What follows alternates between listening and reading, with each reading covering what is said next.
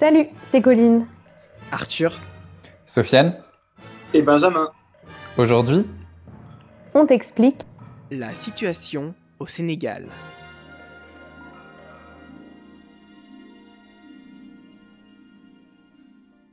Pays habituellement stable, il vit des scènes de guérilla urbaine depuis une semaine, c'est le Sénégal.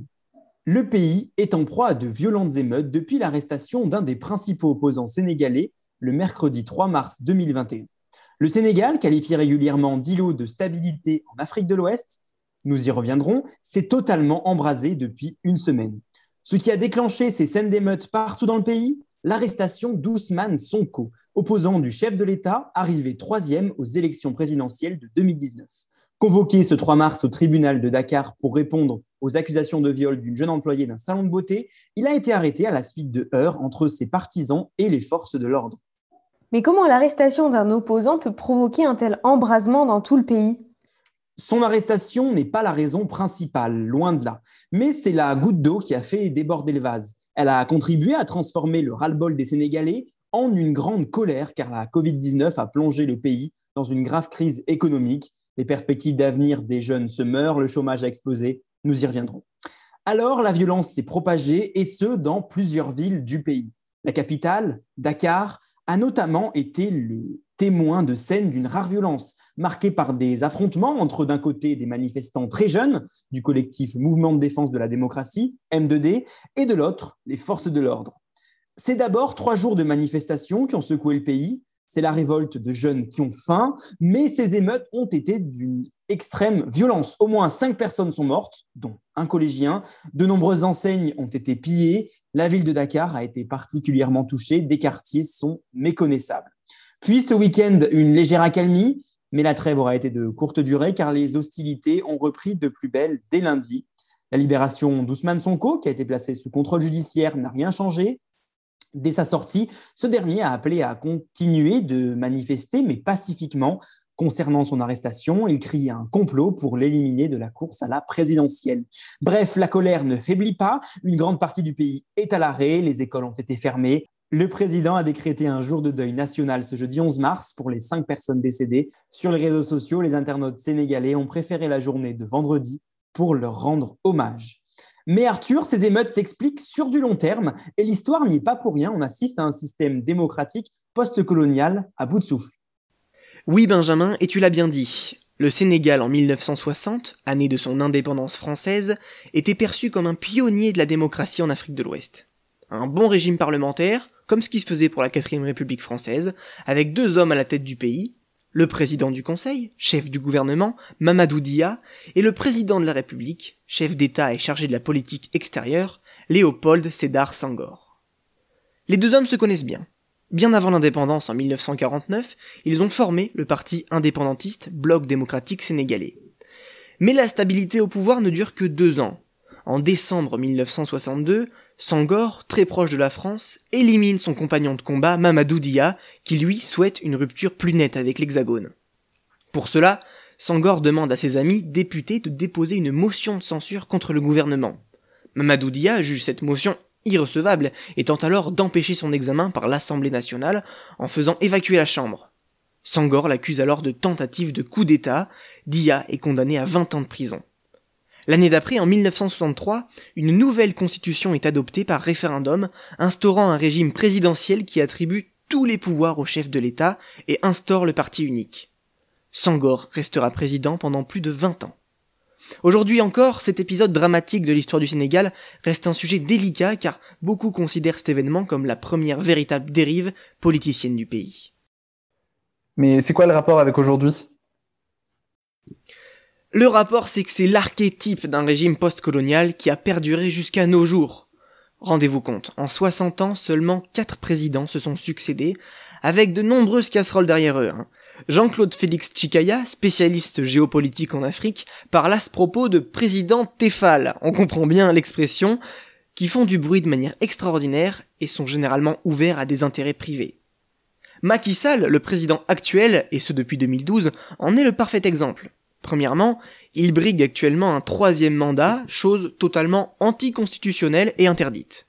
Ensuite, en juin 2019, son petit frère, Ali Oussal, a été à l'origine du plus gros scandale pétrolier de l'histoire du Sénégal. Il a détourné plusieurs millions de francs CFA pendant des mois grâce à des montages financiers obscurs et aucune procédure n'a été instruite contre lui. Enfin, Macky Sall est le premier président africain invité d'honneur du MEDEF, mouvement des entreprises de France, et il signe à tire-larigot des contrats aux Français, trains, autoroutes, supermarchés, à tel point d'être traité de préfet de Macron. Alors forcément, quand Ousmane Sonko, député patriote, militant contre l'implantation française au Sénégal et opposant aux prochaines présidentielles est arrêté, eh bien, comme le dit Benji, après 60 ans de ce genre de fonctionnement, c'est la goutte de trop. Surtout quand 50% de la population a aujourd'hui moins de 20 ans. La crise sénégalaise est donc à prendre au sérieux, elle porte en elle le signe d'un essoufflement d'un système démocratique post-colonial, les Sénégalais ne supportent plus ces pratiques et la politique française qui encourage des chefs d'État corrompus juste par intérêt économique. Évidemment, avec toutes ces violences, des réactions se sont faites un peu partout, mais je laisse Colline te l'expliquer. Éviter une escalade, éviter la violence, inciter à la retenue. Les appels au calme se multiplient un peu partout.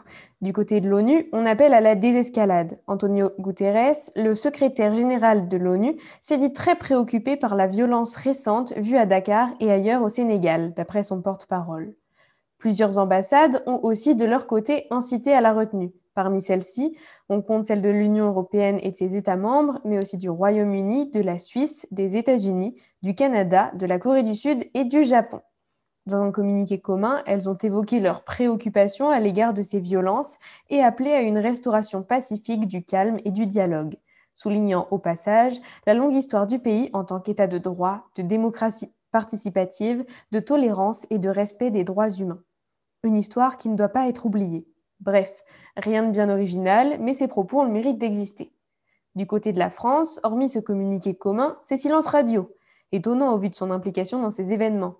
Ancien colon et soutien du régime en place, le gouvernement français, bien que particulièrement visé donc, ne s'est pas exprimé plus avant à ce sujet. Et en dehors de l'Occident, est-ce qu'il y a eu des réactions particulières? Eh bien, pas tellement non plus. On peut noter la réaction de l'Union africaine. Le président de sa commission a exprimé son inquiétude et a condamné les violences et les vols. Là encore, donc, des incitations qui risquent de ne pas ramener le calme.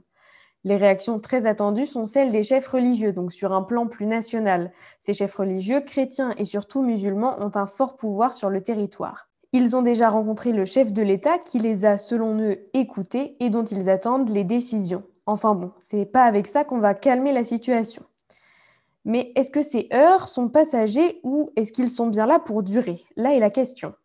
Et oui, en effet, le pays peut-il espérer un retour au calme? Pas si sûr. D'abord, comme vous l'a dit Benjamin, Ousmane Sonko n'a rien fait pour. Au lieu de calmer la situation, il a appelé à continuer la mobilisation pacifique.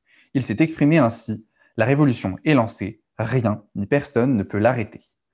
Le problème, c'est que le peuple sénégalais est profondément en désaccord avec ses instances dirigeantes. Alors que les manifestants dénoncent un recul démocratique au Sénégal, Abou Mbaou, premier vice-président de l'Assemblée nationale, dépeint le pays comme une vitrine démocratique en Afrique. À lui d'ailleurs d'affirmer que l'arrestation d'Ousmane Sonko n'a rien d'un coup politique et que les pouvoirs au Sénégal sont bien séparés. Il va même jusqu'à nier le fait que les manifestations aient un rapport avec l'arrestation de l'opposant anti-système. Pour lui, elles sont seulement dues à la pandémie. Mais alors, qui a raison et à quoi sont dues ces manifestations? Eh bien en fait, un peu les deux. L'arrestation d'Ousmane Sonko et la crise sanitaire ne sont pas les causes profondes de ces manifestations, mais ces deux éléments ont tous les deux mis les feux aux poudres. Aujourd'hui, le pays connaît une grave crise de l'emploi. De nombreux jeunes n'arrivent pas à trouver un travail et s'enfoncent donc dans une misère sociale grandissante. La jeunesse se sent délaissée. Précarité et manque d'emploi sont donc des problèmes qui doivent être réglés pour satisfaire les manifestants manifestants qui ont aussi un réel besoin de souveraineté. L'opposant Ousmane Sonko est connu pour son discours de rupture avec l'élite et de dépendance du pays vis-à-vis de l'étranger. Le franc CFA, perçu comme un héritage de la colonie française, est une des cibles de l'opposition au régime de Macky Sall. En marge des manifestations, on observe donc des nombreux saccages et pillages, notamment envers des sociétés françaises implantées au Sénégal comme Auchan, Air France ou Orange. Si les manifestants visent en partie les symboles français, c'est bien pour démontrer leur volonté d'autonomie. Comme l'a indiqué Arthur, le peuple en a marre de voir des politiciens français, symboles de démocratie, faire de grandes accolades sur le perron de l'Élysée à des dirigeants sénégalais illégitimes et corrompus. Mais alors, le retour au calme, c'est pour quand? Eh bien, le pays est en fait loin de retrouver le calme. Les manifestations sont l'expression d'un rejet de tout un fonctionnement. Et aujourd'hui, il est impossible de prévoir le dénouement de la crise.